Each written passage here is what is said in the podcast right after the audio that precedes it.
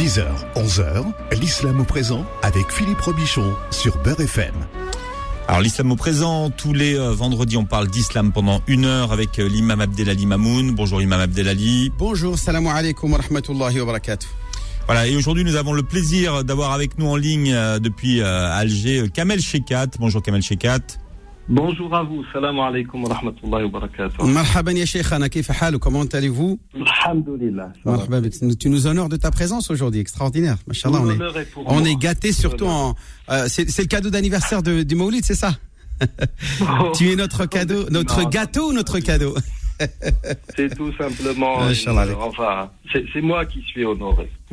Alors je rappelle Kamel que vous êtes chercheur en théologie, vous êtes une des grandes voix de Beurre FM et puis vous êtes auteur de témoignages impartiaux sur l'islam, sa civilisation et son prophète. Non, c'est un livre important celui-là puisqu'il permet dans cette période où il y a énormément d'intox, euh, une intox planétaire comme vous le dites contre euh, l'islam.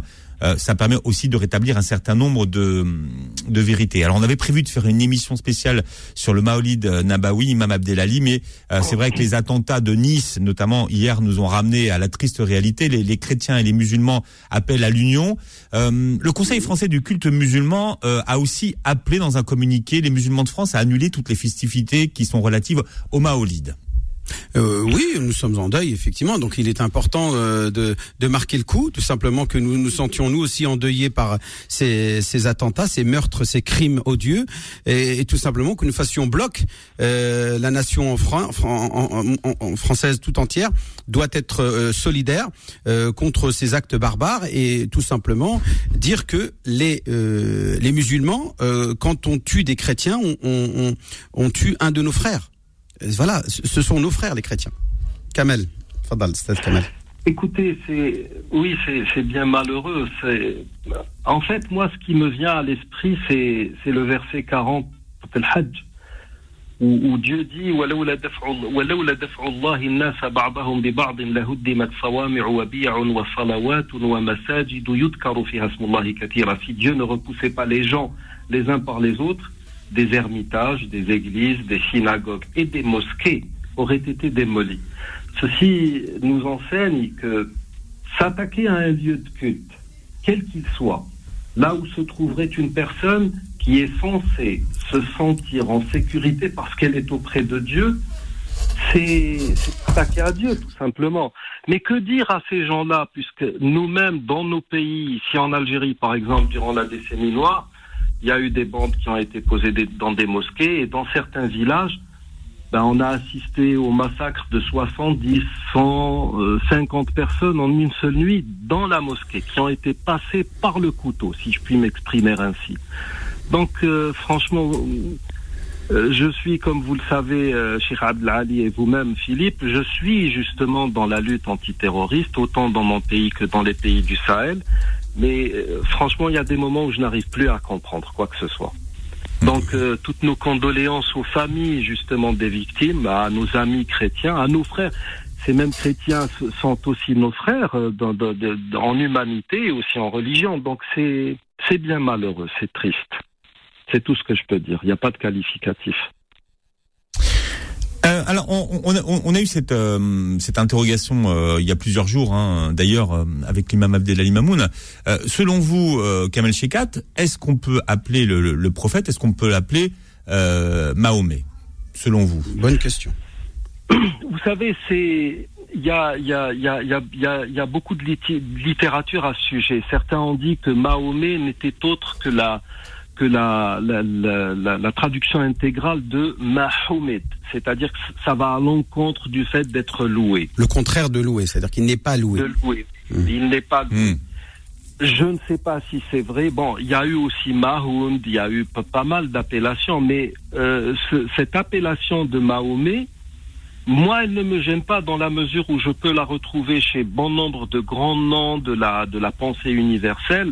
Je vous parle de Bernard Shaw, de Carlyle. D'ailleurs, c'est des personnalités que vous trouverez dans le livre Non, ok, ouais, bien qui sûr. utilisait, qui utilisait euh, Mahomet sans, c'est-à-dire sans, sans, sans intention de porter atteinte au prophète, sallallahu alayhi wa sallam. Mais bon, son nom réel, c'est Mohammed, c'est pas Mahomet. Mais pourquoi on ne pourrait pas euh, imposer à tous ces intellectuels d'appeler le nom de notre prophète comme nous décidons nous de l'appeler, c'est-à-dire Mohammed? Pourquoi euh, déjà il n'y a pas une forme de caricature de notre prophète Mohammed quand on l'appelle Mahomet? Euh, Mahomida, puisque c'est exactement le contraire du sens de Mohammed. Et donc, il y a pas une, est-ce qu'il n'y a pas une offense déjà qui est déjà dite euh, moi, moi, j'ai lu euh, un livre euh, ancestral de la Bible, de- de- du Coran traduit par l'abbé de Cluny, euh, où qui Oui. déjà dans le titre, il appelait le, le Coran, il appelait Coran le, de Mahomet. le, le Coran mahométan. C'était mahométan, Mahométan. mahométan, voilà. Oui, cette, écoutez, c'est, il y a, il y a Du les- 12e siècle, ou 13e siècle. Oui, Mm. Ces appellations ont toujours eu cours. Euh, on nous a appelés les Mahométans en référence à, à Mohammed sallallahu alayhi wa sallam. Nous sommes des musulmans, pas des Mahométans. Et comme nous, peut-être que nous aurons l'occasion d'en parler, nous n'avons pas ce culte de, la personnalité du prophète. Il est interdit dans le dogme musulman. Et euh, mais euh, voilà, c'est quand vous avez affaire à un intellectuel, un vrai intellectuel, à quelqu'un qui fait un travail critique, il va forcément appeler le prophète Mohammed sallallahu alayhi wa sallam. Si vous avez affaire à quelqu'un qui, a l'intention de déformer, de travestir des réalités ou de, de, de nuire à la personne du prophète, il va l'appeler Mahomet. Mais ça n'est pas, c'est-à-dire que ceci n'est pas absolu. On ne peut pas, on ne peut pas vraiment, euh, c'est-à-dire euh, jeter le discrédit sur toute personne qui dirait Mahomet, parce que beaucoup sont nés ou ont versé dans des cultures qui ont eu tendance à appeler Mohammed Mahomet durant des siècles. Donc, euh, à mon sens, euh, quand on quand on est face quand quand quand, on est face à quelqu'un qui dit Mahomet, on, on corrige, on rapporte cette correction, mais sans plus. Une fois, je discutais avec quelqu'un qui m'a dit oui, mais vous aussi, Jésus vous l'appelez Isa. Euh, mais que- que- comment se fait-il alors que les, les Arabes euh, chrétiens, enfin les chrétiens d'Orient l'appellent Yahshua, etc. Je lui ai dit ça, c'est une il y a cette tendance qui consistait à arabiser les noms parce que et le Coran a utilisé, utilisé cela parce que c'est ce qui était compris par les Arabes euh, de, de l'époque de la révélation. Mais quand on dit Isa alayhi salam, il n'y a aucune intention de nuire, c'est-à-dire Voilà, il n'y a rien d'insultant dans le mot Issa. oui, il n'y a rien d'insultant dans le mot Isa, alors que Mahomet, quand même, porte une, euh, Ouais, ouais. une connotation plus ou moins péjorative. Ouais, et, et en tout cas douteuse, douteuse et, et Oui. suspicieuse. Euh, Absolument. Barakallahu fik, effectivement. Et puis, euh, et, et puis, euh, effectivement, Mohammed alayhi salatu wassalam, euh, chez les Africains, dans un accent africain, on dit Mamadou.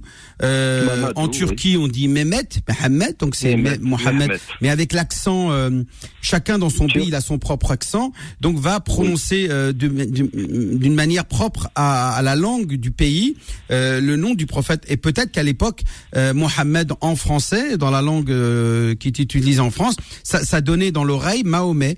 Euh, Et, et c'est et c'est- c'est peut-être l'oreille. euh, qui écoute, qui euh, qui forcément parfois impose une manière de prononcer les choses sans qu'il y ait forcément d'arrière-pensée. Oui, bien Voilà. sûr. Voilà, barakallahu fik, jazakallahu khairan. Ben, écoutez, euh, aujourd'hui, euh, on, on voulait euh, bien sûr euh, rendre hommage à notre prophète bien-aimé Mohammed alayhi salatu wassalam. Est-ce que vous auriez une introduction à transmettre à tous les auditeurs de Beurre FM euh, sur cet hommage Je ne parle pas de commémoration ni de célébration. Je, je rappelle que nous sommes en deuil, mais on parle d'hommage et rien n'empêche, euh, même si on est en deuil, de, de rendre hommage à un personnage qui était Mohammed wassalam, notamment parce que nous rendons pas simplement, nous ne commémorons, commémorons pas seulement sa naissance, mais c'est aussi la Oui. date, hein, Rabi al-Awwal où il est mort, puisqu'il est mort aussi le 13 Oui. Rabi al-Awwal. C'est aussi la date où il a immigré vers euh, Médine, euh, l'Hijra, d'après les Mu'arrikhin, elle a eu lieu, le- elle a débuté le 4 Rabi al-Awwal et il est arrivé à Médine le 18 Rabi al-Awwal. Donc nous sommes en plein cœur de ce moment historique qui était la Hijra. Donc c'est finalement la commémoration non pas de sa naissance, mais du prophète et de toute sa vie que nous vivons ces jours-là, n'est-ce pas? Absolument. Écoutez, le, le, le- je, je vais, je vais poser le, po- le, le- le problème autrement. Il y aurait eu les mêmes, euh, les, mêmes, euh, le, le même problème, les mêmes attentats, par exemple, dans un pays musulman. Cela ne nous aurait aucunement donné le droit d'interdire à des chrétiens de célébrer, par exemple, Noël. Le, le, tout est de, de savoir euh, commémorer ou célébrer tous ces prophètes dans la, dans une, on va dire dans, dans le, dans, avec, euh, je, je perds les mots, avec une certaine, euh, dans, dans la sobriété. Mmh. Voilà, Voilà, dans la ça. sobriété. Mhm. Normalement, vous savez, chez nous en Algérie, vous, vous avez les pétards et je ne sais quoi. Il y a, il y a des, c'est- c'est- cette forme de célébration. Les bougies, instituée comme, oui, les été chansons, les danses. Oui, Mhm. Elle a été instituée par les, les Fatimides euh, à Mhm. partir du, du troisième siècle de l'Égypte.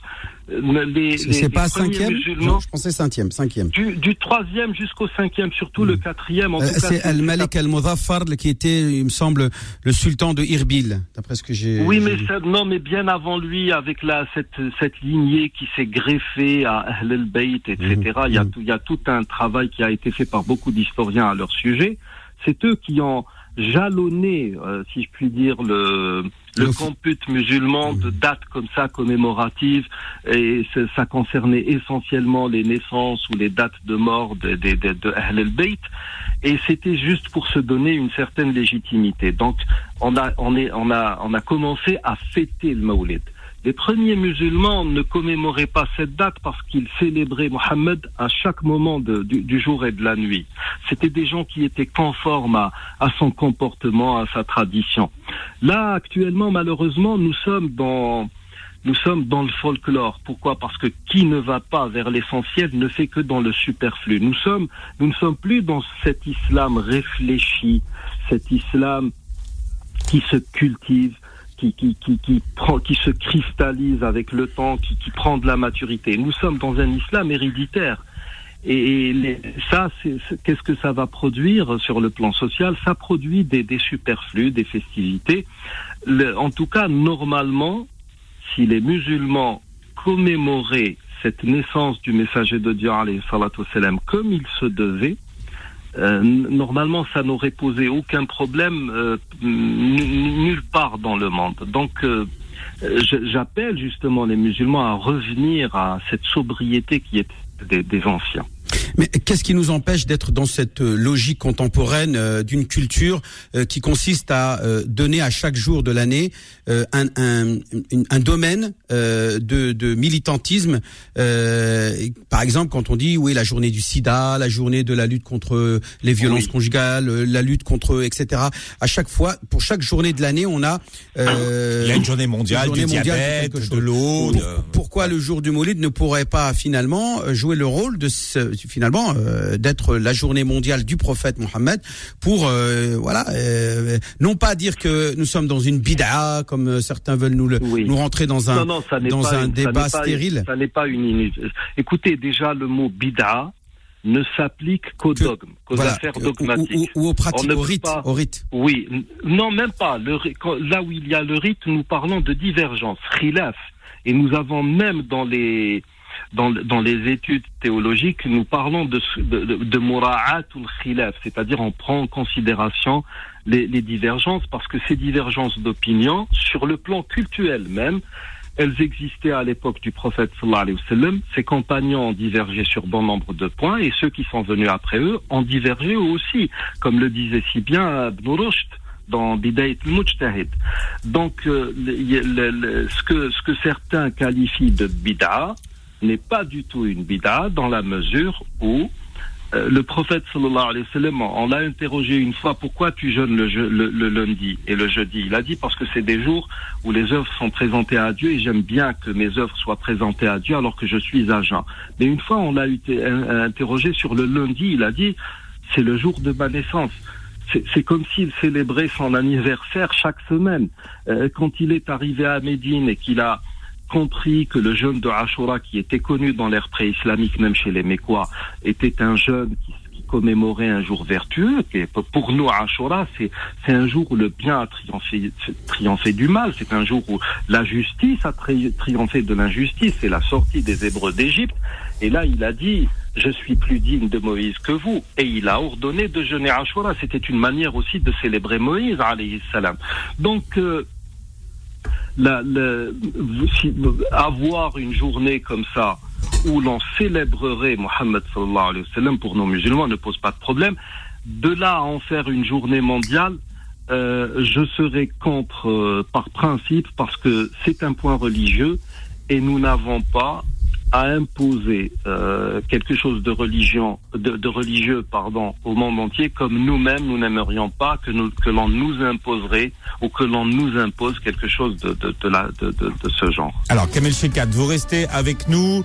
Émission spéciale consacrée euh, au Maouloud d'Amaoui. On va euh, revoir hein, les mythes et les réalités qui euh, concernent le prophète de l'islam jusqu'à 11h. L'islam au présent revient dans un instant. Beurre FM, 10h, 11h, l'islam au présent avec Philippe Robichon. Émission spéciale consacrée au Maolid Nabawi. Alors je vous disais, Imam Abdelali, qu'on disait avant Esharif. On, on, pourquoi Esharif alors, sharif, ça veut dire noble. Ça veut dire, euh, euh, on dit que quelque chose est sharif quand il est descendant d'une noblesse. Par exemple, un chérifien, comme on dit le régime chérifien marocain, parce qu'on dit, on dit bien sûr entre guillemets, que la famille royale marocaine est descendante du prophète, donc ils sont chérifiens. Euh, et, plein d'autres gens se disent chérifiens, c'est-à-dire descendants, sont des shorafa en arabe, descendants du prophète, comme les euh, sanhajiyin, etc., euh, dans le, tout le Maghreb, qui sont des chérifiens. Voilà et Kamel Shekat est avec nous, euh, chercheur en théologie et auteur de témoignages impartiaux sur l'islam, sa civilisation et son prophète. On en parlera tout à l'heure. Alors, Imam Abdelali. Alors, euh, euh, Al-Fadil, euh, nous allons donc aborder un sujet assez, assez, on va dire chaud, on va dire ça comme ça. Pourquoi je voulais parler de ça aujourd'hui? Parce que d'abord, je voulais être dans la pertinence de donner des arguments à nos coreligionnaires qui se retrouvent confrontés à un certain nombre d'accusations dont faisait l'objet Sayyidina Mohammed alayhi salatu wassalam, et qui n'ont pas les arguments et qui ne savent pas comment répondre à toutes ces questions dans lesquelles on accuse nos prophètes. Et moi, je trouvais le, la manière la plus honorable de rendre hommage au prophète alayhi salatu wassalam, c'est de doter tous nos co-religionnaires, tous ces disciples, tous ces adeptes du prophète des arguments qui leur permettront de défendre Sayyidina Muhammad alayhi salatu wassalam face à leurs détracteurs, face aux accusateurs qui touchent même la personne même du prophète alayhi salatu wassalam. Alors, dans un premier temps, euh, on, on, on parle souvent de spécificité euh, qui sont souvent présentés comme une une vérité absolue, euh, notamment euh, dans des poésies, dans des chants religieux, dans des chants d'éloges, oui. etc., fait, qui sont faits et qui sont parfois exagérés. Et ça, c'est vous qui allez nous dire à quel moment on peut parler d'exagération ou à quel moment on peut parler de réalité, à quel moment on va parler de mythe et dans un autre cas, on va parler de de faits réels. Euh, oui. Et donc, en, en, lui accordant parfois un statut presque divin, euh, assis à la droite de Dieu, ce que justement reproche l'islam aux chrétiens qui vénèrent Jésus. Est-ce qu'il n'y a pas parfois une exagération dans le Madh Nabawi, dans l'éloge du prophète, qui euh, lui accorde un statut, euh, qui lui accorde un statut. Et parmi justement ces, ces éloges, vous allez nous, nous, nous éclairer, Inch'Allah Ta'ala, pour nous dire effectivement, est-ce que dans l'histoire de la vie du prophète, euh, est-ce que ce sont des faits authentiques Est-ce que ce sont des choses que l'on peut dire sur un mimbar, dans des poésies, etc. Ou est-ce que euh, on a un devoir de réserve? Tel que par exemple euh, l'idée de penser que le prophète Mohammed serait la première création de Dieu. C'est-à-dire que Dieu a d'abord, aurait d'abord créé la lumière du prophète et que c'est de cette lumière du prophète que tout l'univers a été créé, y compris la planche céleste, le paradis, l'enfer. Tout a été créé oui. sur la base de la lumière du prophète, euh, comme le, euh, cite le hadith, euh, qui est bien entendu très contesté dans son authenticité, le fameux hadith de Jabir, quand il, il interrogea oui. le prophète, il lui dit, Ma huwa quelle a été la première création de Dieu, ya Rasulallah? Hein, c'est ton, c'est la lumière de ton prophète au. Vous savez, oui. Alors, bon, euh, oui. Euh, en, en revenant, pour revenir à cette lumière, cette, cette, création, cette première création, le, le, le, la seule source que, que, dans laquelle vous trouverez cela, c'est l'évangile de Barnabé qui dit que quand Adam a été créé et que quand il s'est levé sur ses pieds, il a vu une inscription lumineuse qui disait la ilaha illallah Muhammadan Rasulullah, donc la profession de foi, et qui disait aussi euh, c'est pour toi Mohammed que j'ai créé tout cela. Alors euh, tous les tous ces hadiths, bon, alors il est dit que, que, que le prophète, qui disent que le prophète a été la première création de Dieu, tout ça est faux. La première création de Dieu, c'est Adam suivi d'Ève. Euh, là, vous parlez, mais vous parlez des êtres humains. Mais, mais les créatures, les, les, créations. mais la première créature de Dieu, je parle, la créature. Oui. Pas l'être humain. La première création de Dieu, c'est le qalam. Voilà, le qalam, la plume.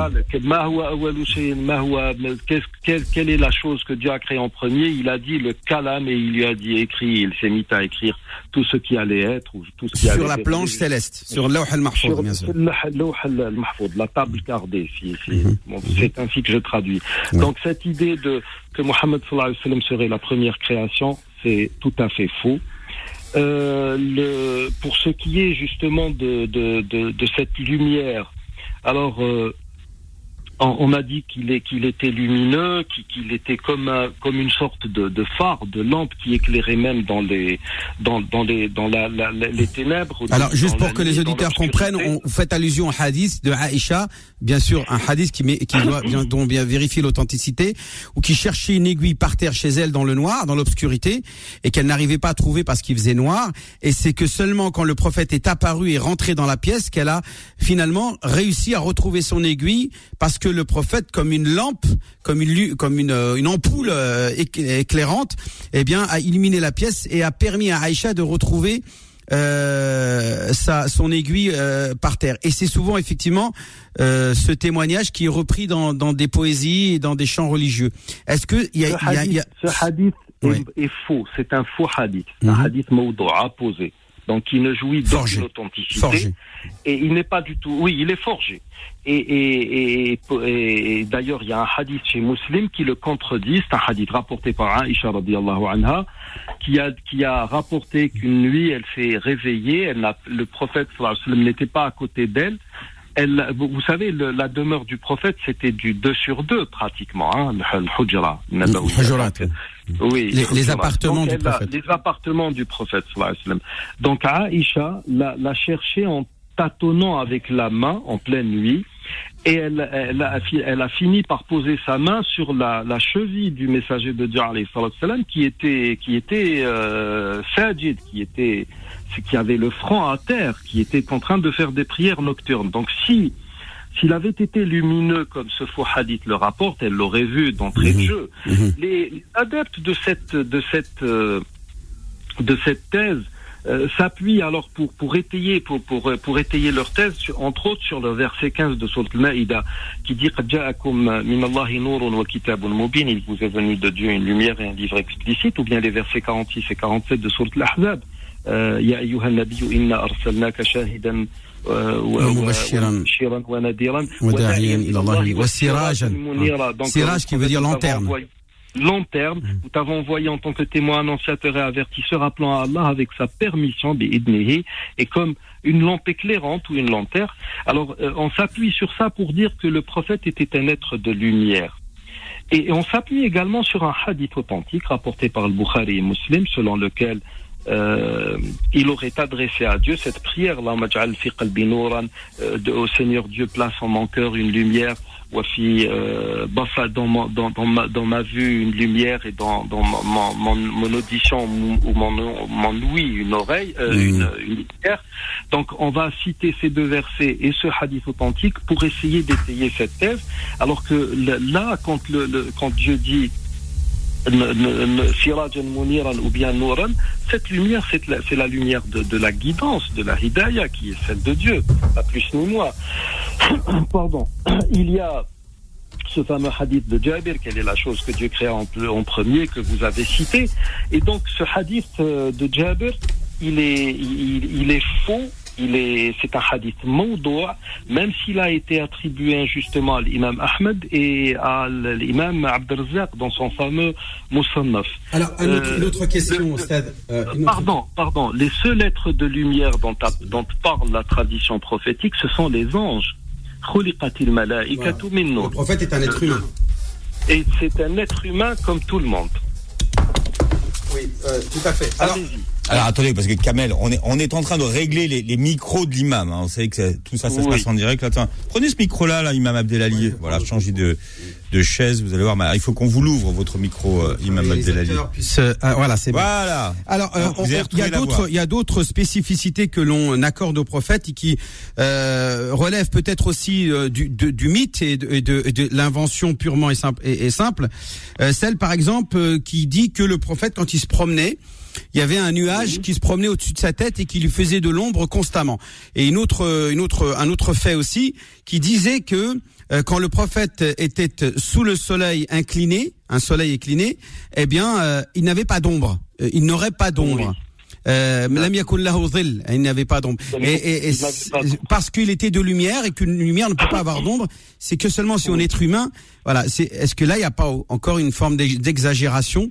Vous savez, le, Bukhari et Muslim rapportent d'après Ibn Mas'ud que le message de Dieu disait très très souvent euh, comme je ne suis en fait qu'un être humain comme vous. Et dans, une version, il a dit Ansa. J'oublie comme vous oubliez. Et puis, il dit Fala tarlu kamarlatin nasara. Euh, Isa ibn Maryam. Oui, c'est Isa. La tutrouni. La tutrouni, voilà, n'exagérez pas. N'adulez pas comme, l'a été euh, Jésus alayhi salam avec les, chrétiens. Sur ce fameux hadith qui dit qu'il n'avait pas de dil. Euh, d'ombre. Oui, d'ombre. Euh, Ibn Taymiyyah euh, a, longuement euh, disserté sur ce, ce tout, tout, toute, toute cette littérature et a démontré que c'était faux. Le, le, et nous avons dans la tradition, notamment dans le Muslim de l'imam Ahmad, que, que le, le prophète sallallahu alayhi wa sallam, à chaque fois qu'il y avait un soleil de, de, de, plan, il se mettait à l'ombre, il s'est mis à l'ombre d'un arbre, et il est arrivé que même les compagnons le couvraient de, de leurs habits, de leurs capes. Euh, la tradition aussi rapporte que quand il était à, à, la Mecque, il se mettait à l'ombre de la Kaaba, donc il aurait eu cette fameuse ramama, comme on dit, euh, c'est un miracle que, que les Mécois de l'ère pré-islamique ou d'avant de, l'exode auraient pu quand même constater il aurait fait étalage de cela. Tous ces hadiths sont faux. Alors il y en a quand même qui sont plus authentiques quand même. Par exemple celui dans lequel on, raconte que euh, euh, euh, il, aurait parlé, il se serait adressé aux animaux et qu'il connaissait le qu'il connaîtrait, je dis bien au, conditionnel, le langage des animaux et qu'il aurait même parlé et consolé une souche de palmier euh, que des compagnons eux-mêmes auraient entendu dans la mosquée en train de gémir parce que euh, elle était euh, à l'origine le support sur lequel le prophète prononçait son sermon, voilà, pour, la khutbah, et qu'il avait remplacé par un mimbar à trois à trois à trois escaliers. À trois à trois marches. le mimbar a été oui, le, le, le, le, mimbar en question a été confectionné, une, une, une souche une souche de palmier qui gémit est-ce que ça, c'est vrai ou pas vrai? Écoutez, euh, alors pour ce qui est de parler aux animaux, le seul prophète qui ait été doté ou qui a été doté de ce type miracle, c'est Salomon. Il avait cette faculté que de discuter carrément avec les animaux, il comprenait leur, leur langage. Mhm. euh, nous, nous, avons un hadith où le messager de Dieu a, a, a compris la détresse d'un chameau. C'est-à-dire, c'est un hadith authentique mhm. où il est passé par, où il a vu un chameau et il a dit ce chameau est en train de se plaindre de son maître. Mais euh, il y a l'enseignement que l'on tire de cela, c'est que sur le, sur, euh, c'est-à-dire que, que dans, au moment même des faits, euh, c'est quelque chose de circonstanciel, c'est-à-dire que comme il était prophète, rien n'exclut que Dieu lui ait ouvert une voie qui, qui, qui fasse, qui comprenne justement cette détresse, La détresse du chameau. Et, chameau. Oui, et qu'ensuite, et qu'ensuite, il donne des instructions euh, déjà, il a, il a, sermonné le propriétaire. Ensuite, il a donné des instructions euh, exhortant un bon comportement avec tous les animaux. Mais est-ce que c'est pas tout simplement parce qu'il était lui-même ancien chamelier non, Alors, Imam Abdelali, hein, on va continuer cette discussion passionnante. Après la Dans un instant, Kamel, hein, vous restez avec nous. Euh, c'est l'islam au présent jusqu'à 11h sur Beurre FM. L'islam au présent revient dans un instant. Beurre FM, 10h, 11h, l'islam au présent avec Philippe Robichon.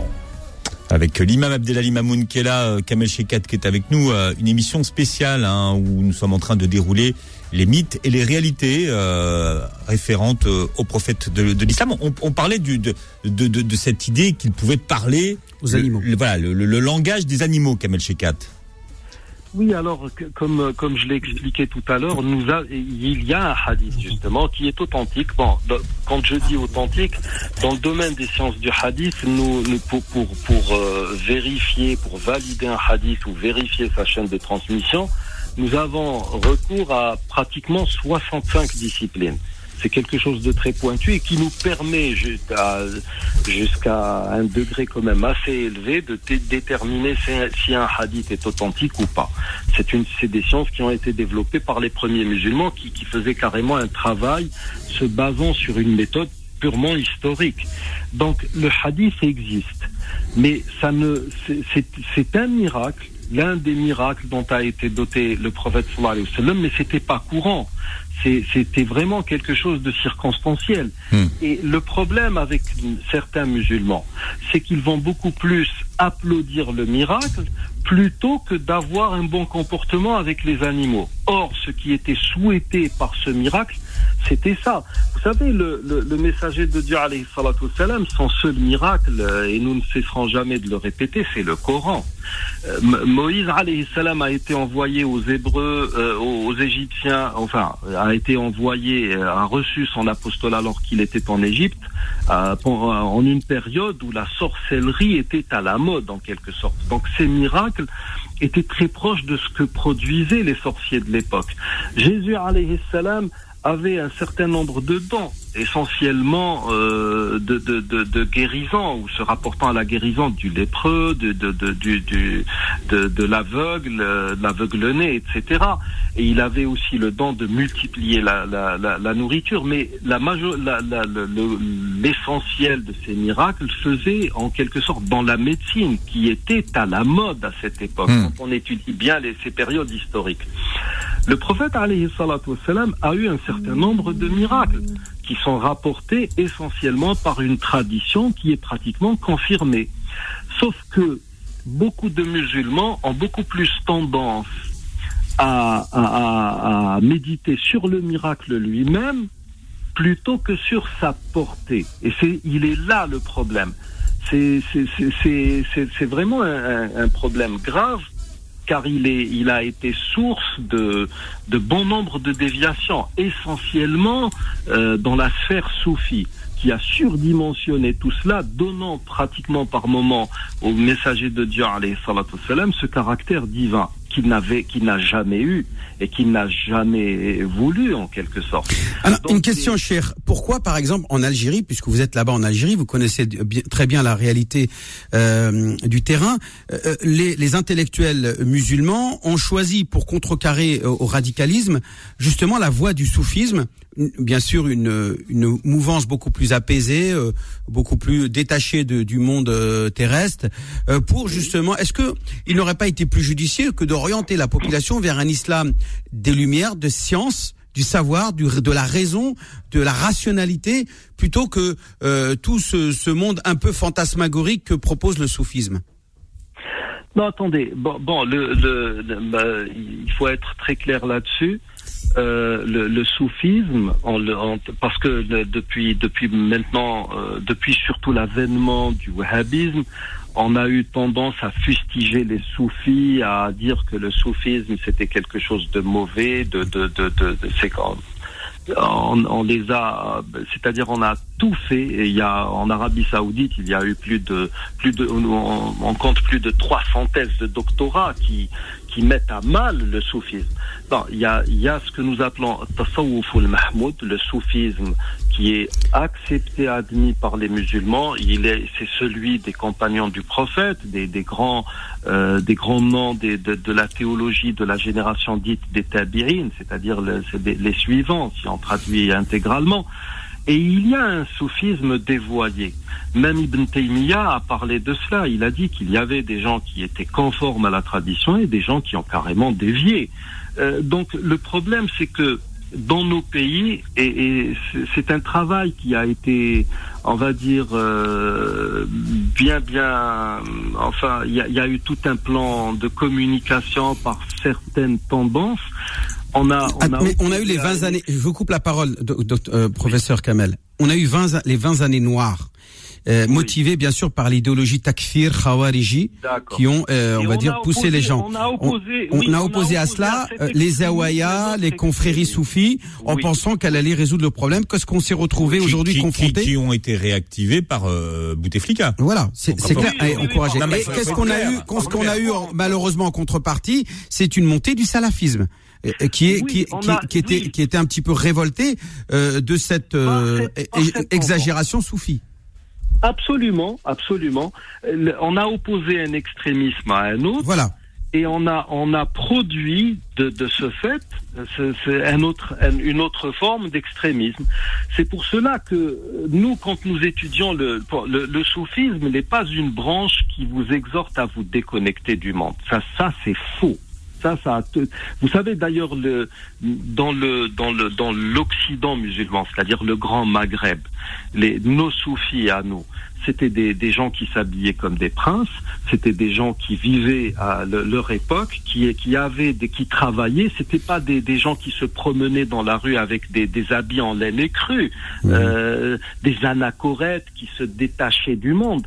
Vous savez, il y a le, Abul Hassan Shadouli euh, une fois, il y a qui est le fondateur de la confrérie Shadiliya, bien sûr, on parle. Qui a dévié par la suite, mais à, l'époque d'Aboul Hassan, vous savez, il, avait un disciple qui est venu prendre la science auprès de lui.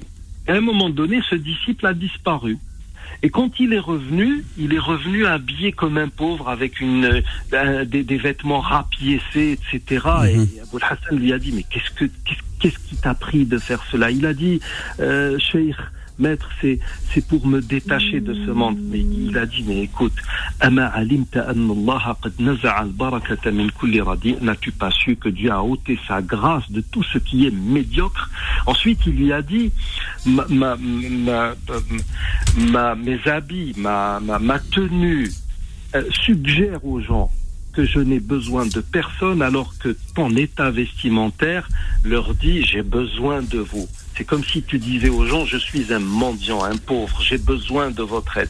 Donc, le, soufisme, vous savez, nous, nous partons du principe qu'une bonne conformité à l'islam euh, va se faire sur trois volets. Vous avez l'islam avec sa partie culturelle, son droit canon, euh, sa partie juridique. Ensuite, vous avez le, la foi avec, avec tous les, ses fondements.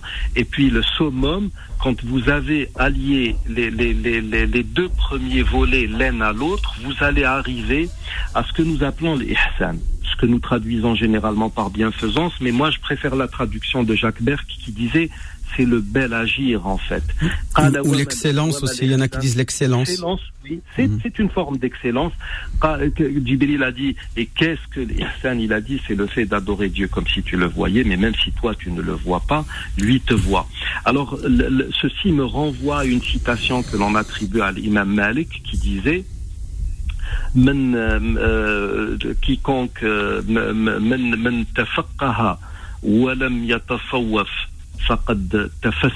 quiconque euh, peuvent se verse dans le dans le, le, droit canon sans pour autant faire ce travail du cœur va fatalement dévier à un moment ou à un autre. Quiconque va verser uniquement dans, dans une forme de folklore mystique spirituel. spirituel je préfère dire mystique parce que quand vous êtes dans la spiritualité, la spiritualité, vous pouvez pas dévier. Vous allez fatalement vous mhm. retrouver dans quelque mais c'était pour que les auditeurs ouais, comprennent. parfois le mot mystique aussi, voilà, est pas toujours compris, euh, Kamal Oui, c'est, mhm. oui, c'est, mais là on est beaucoup plus dans une forme de mysticisme que dans la spiritualité. Mhm. Donc quiconque verse dans le juridique proprement dit, sans euh, plutôt dans le, le, ce mysticisme, sans, sans, sans ce background qui est celui de la connaissance religieuse proprement dite, va, va se dévergonder. Et il a dit, qui allie l'un à l'autre va se réaliser en tant que croyant. Donc le, nous sommes obligés de, nos, nos maîtres nous ont appris que, que tout ce que nous faisons pourrait ne rien valoir si le cœur ne suit pas. Donc il faut un juste équilibre, le, un équilibre entre le rationnel et le spirituel. Le rationnel, le spirituel, et puis euh, il y a un soufi qui disait euh, vis, vis avec les gens. Vis avec les gens, mais ne sois pas des leurs. C'est-à-dire que vous êtes obligés de vivre votre époque sans pour autant verser dans le conformisme. C'est, c'est, il est là l'équilibre qui est souhaité.